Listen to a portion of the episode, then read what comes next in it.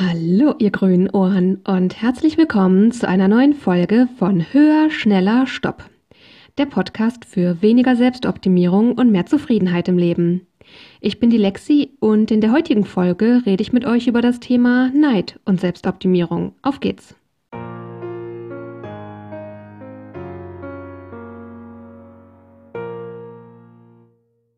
Ja, hallo nochmal und herzlich willkommen. Ich freue mich auch heute wieder sehr, dass ihr dabei seid. Die Folge heute hat sich wieder mal spontan ergeben. Ich hatte eigentlich gar nicht vor, heute eine Folge aufzunehmen, aber irgendwie hat mich das Thema heute sehr akut im Kopf beschäftigt und mir sind zwei Dinge aufgefallen zum Thema Neid, die mit Selbstoptimierung zu tun haben. Und da wollte ich einfach mal, ja, schauen, was mir dazu in den Kopf kommt und ob mir vielleicht auch noch andere Dinge einfallen. Ja, Neid ist doch irgendwie wirklich ein blödes Thema, oder nicht? Das ist auf jeden Fall ein Gefühl, was niemand von uns gerne haben mag, glaube ich, oder zumindest was niemand gerne zugeben mag. Auch wenn ich dieses Lied super, super gerne mag, ich glaube, es ist von Justin Timberlake, wo es darum geht, dass das Gras auf der anderen Seite immer grüner ist und so locker, flockig, gute launig dieses Lied auch klingt, ist das Gefühl Neid doch das genaue Gegenteil. Neid fühlt sich einfach eklig an. Es macht einem schlechte Laune und es fühlt sich auch irgendwie einengend und limitierend und wie so eine dunkle Wolke über einem an. Und trotzdem ist das irgendwie ein Gefühl, bei dem ich das Gefühl habe, dass das bei vielen Leuten immer wieder im Leben eine Rolle spielt. Bei mir ist es auf jeden Fall so. Und gleichzeitig ist das irgendwie ein Thema, wo man nicht so gerne drüber reden mag. Auch das geht mir tatsächlich so, weil das doch was ist, was mir irgendwie unangenehm ist. Ich würde natürlich lieber sagen, nee, ich bin ein total cooler Mensch, der immer super großzügig allen Leuten alles gönnt, was sie haben und tatsächlich, ich gönne den Leuten auch, was sie haben und trotzdem kann ich gleichzeitig sehr, sehr neidisch sein. Und das ist ein Gefühl, was mir selber überhaupt nicht gut tut. Und deswegen finde ich es wichtig, diese Folge heute zu machen, auch wenn es mir ehrlich gesagt irgendwie schwerfällt, darüber zu sprechen.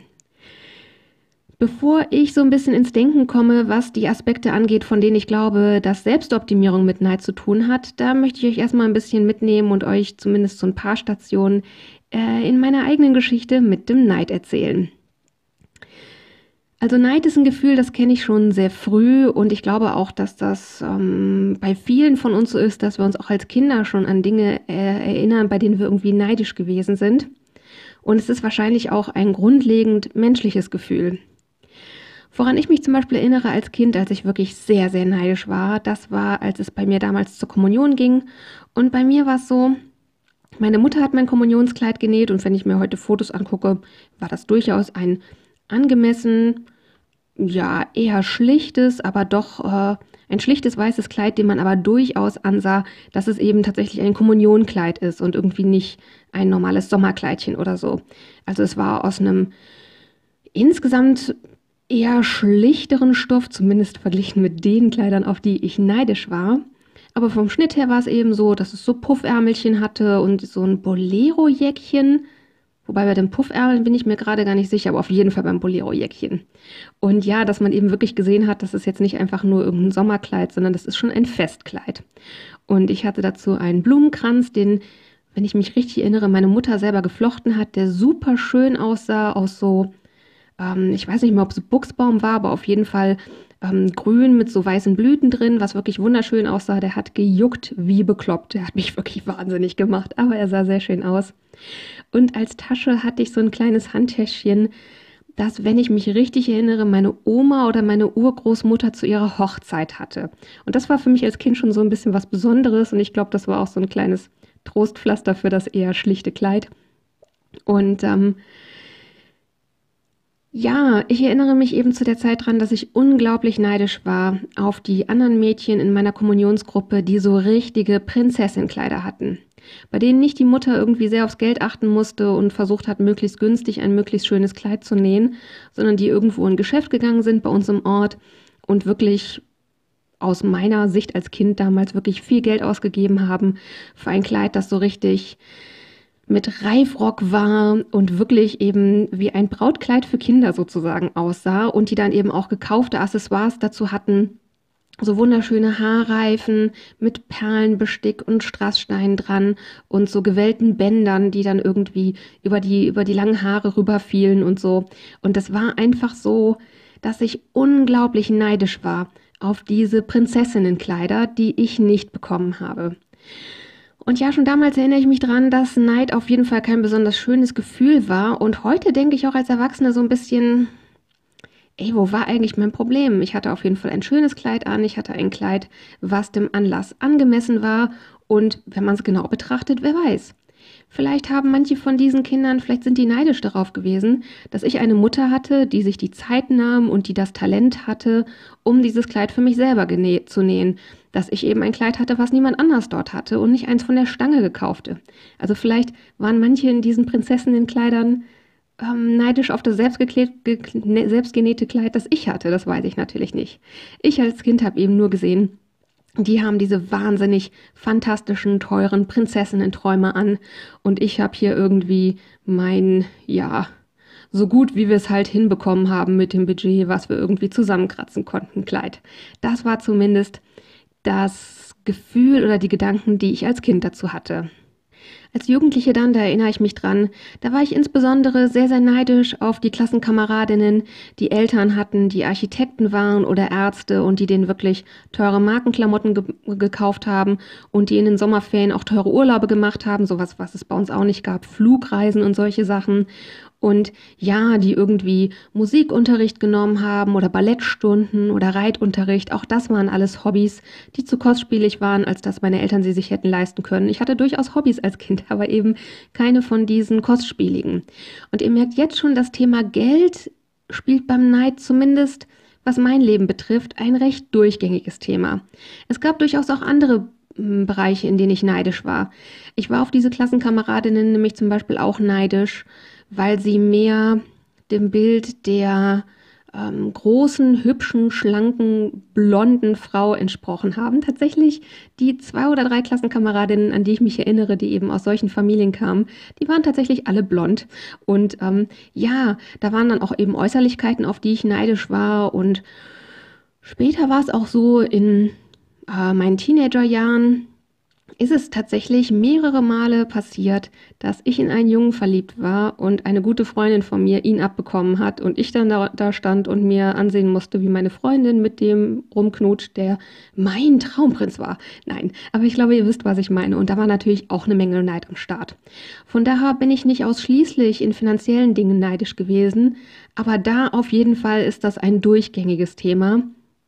Und ja, ähm, von daher in meiner Jugend und in den Teenagerjahren erinnere ich mich an sehr, sehr, sehr viel Neid tatsächlich, was mir mein Leben auch sehr, sehr verleidet hat. Und ich glaube, dass das klassischerweise auch ein Lebensabschnitt ist, in dem sehr, sehr viele von uns sehr stark mit Neid konfrontiert werden.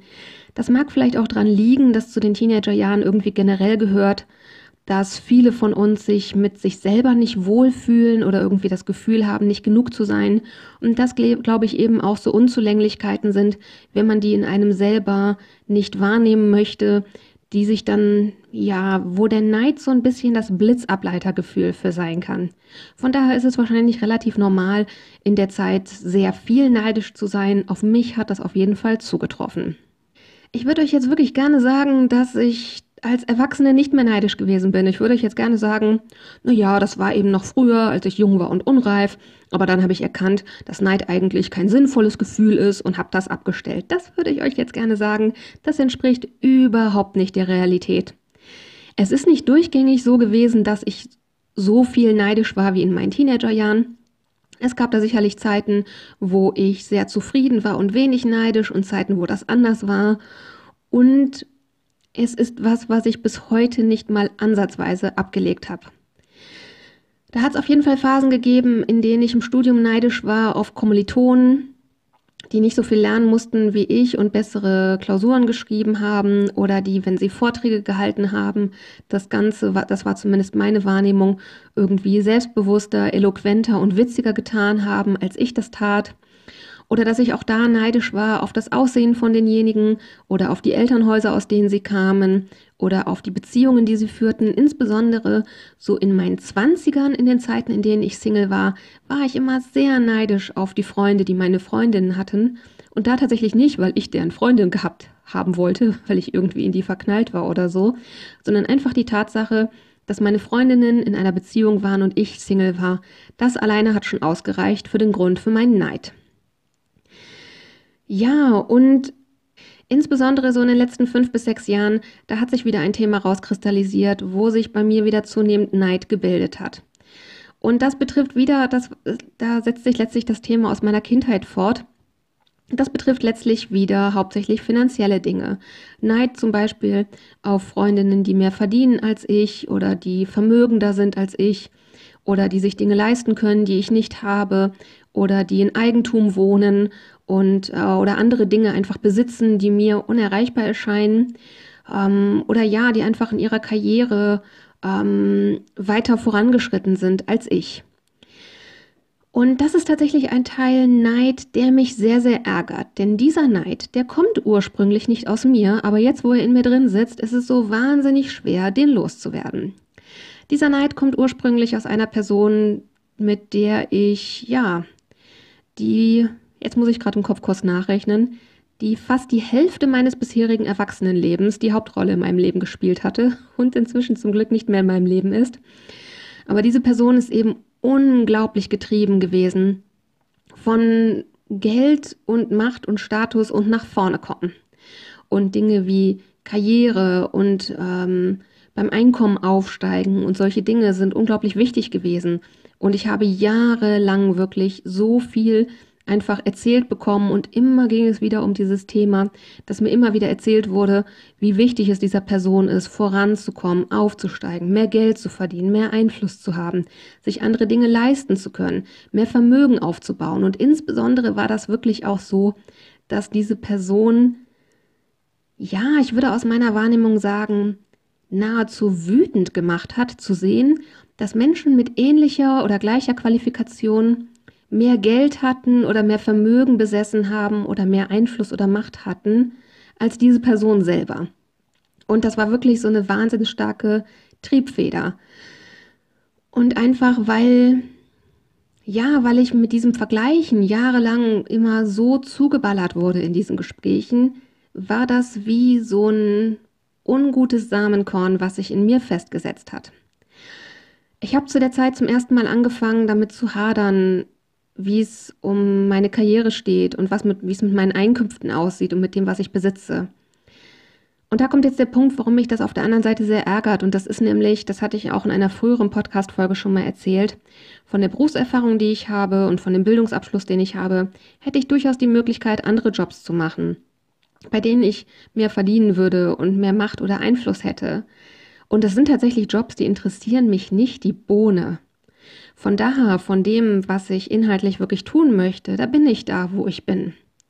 Und ich muss dann auch fairerweise sagen, wenn ich mich vergleiche mit anderen Leuten in meinem Umfeld, die mehr verdienen als ich, dann haben die oft sehr viel schlechtere Arbeitsbedingungen als ich, was die Rahmenbedingungen angeht, was Abgelten von Überstunden angeht, was äh, soziale Absicherung durch den Arbeitgeber angeht, Arbeitsschutz und solche Dinge. Von daher ist mir schon klar, dass ich einfach andere Dinge geboten bekomme, die halt nicht finanzieller Hinsicht sind und dass ich die eigentlich in diese Kalkulation mit einfließen lassen muss, wenn ich mich mit den anderen vergleiche. Und wenn ich das tue, dann komme ich tatsächlich zu dem Schluss, dass ich absolut zufrieden bin, da wo ich bin.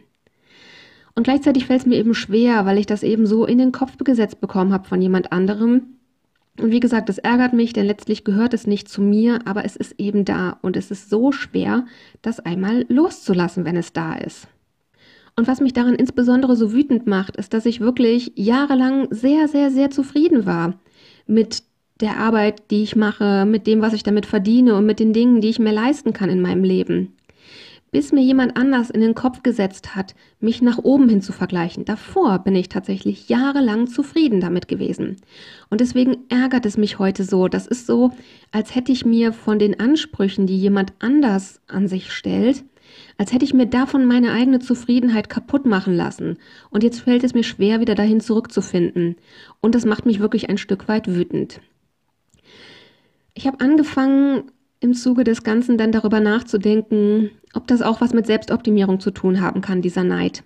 Und mir sind tatsächlich zwei Aspekte aufgefallen, auf die das zutrifft und die bedingen sich gegenseitig irgendwie wie so ein ganz ekelhafter Kreislauf.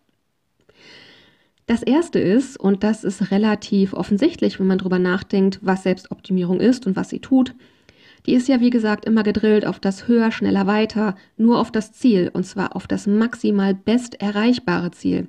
Und solange man dieses Ziel nicht erreicht hat, ist man quasi ein Minderperformer. Und erst wenn man das erreicht hat, darf man sich erfolgreich fühlen und erst dann darf man das Gefühl haben, es irgendwie geschafft zu haben. Und da finde ich vollkommen naheliegend, wenn ich also in der Selbstoptimierung auf mich schaue, mit diesem kritischen Blick von, solange ich mein Ziel nicht erreicht habe, darf ich nicht stolz auf mich sein. Ich bin getrieben davon, das Perfekte und Bestmögliche zu erreichen, da ist es doch sehr naheliegend, dass die Leute, die das schon haben, wo ich gerne hin möchte, dass ich auf die eben neidisch bin. Das sagte ich vorhin schon mal, ich habe das Gefühl, was solche Dinge angeht, ist Neid wie so eine Art Blitzableiter. Wenn ich neidisch bin auf das, was die anderen haben, dann bin ich abgelenkt von dem Gefühl meiner eigenen Unzulänglichkeit, was sich nicht besonders schön anfühlt.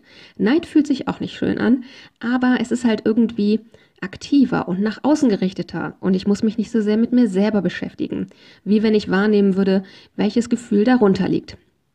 Und so ist es eben so, solange ich in diesem Kreislauf drin bin, der Selbstoptimierung, immer nach dem Besseren zu streben, solange glaube ich, bin ich auch vom Mindset her einfach anfällig für diese Neidgedanken. Und somit glaube ich, dass ähm, ja, dass Selbstoptimierung einfach uns empfindlicher macht oder anfälliger dafür neidisch zu sein. Und im Gegenzug, das hoffe ich zumindest, könnte das dann nämlich auch bedeuten im Umkehrschluss, dass aus der Selbstoptimierung auszusteigen dazu führen würde, zu lernen, wieder mehr zufrieden zu sein mit dem, was ist und damit eben auch zu dieser eigenen Zufriedenheit zurückzufinden, bei der es dann irgendwie gar keine richtige Grundlage mehr gibt, aus der sich Neid speisen kann. Das ist zumindest meine Hoffnung. Und es gibt noch einen zweiten Aspekt, bei dem ich glaube, dass Selbstoptimierung und Neid zusammenhängen. Und das hat letztlich auch mit diesem Perfektionismus zu tun oder mit gewissen Erwartungen, die Selbstoptimierung in uns schürt. Und das ist tatsächlich auch was, was mir das Leben bis heute sehr schwer macht. Ich sagte am Anfang schon, dass Neid kein schönes Gefühl ist und eigentlich sogar ein richtig ekelhaftes Gefühl, über das ich auch nicht gerne spreche. Und es liegt einfach daran, ich habe euch eben erzählt, dass ich zum Beispiel auf frühere Freundinnen aus verschiedenen Gründen sehr neidisch gewesen bin. Und in diesen Situationen habe ich immer das Gefühl gehabt, dass ich eine schlechte Freundin bin, weil ich neidisch bin. Dass ich als Freundin versage, weil ich neidisch bin. Denn eine Freundin muss doch immer alles gönnen.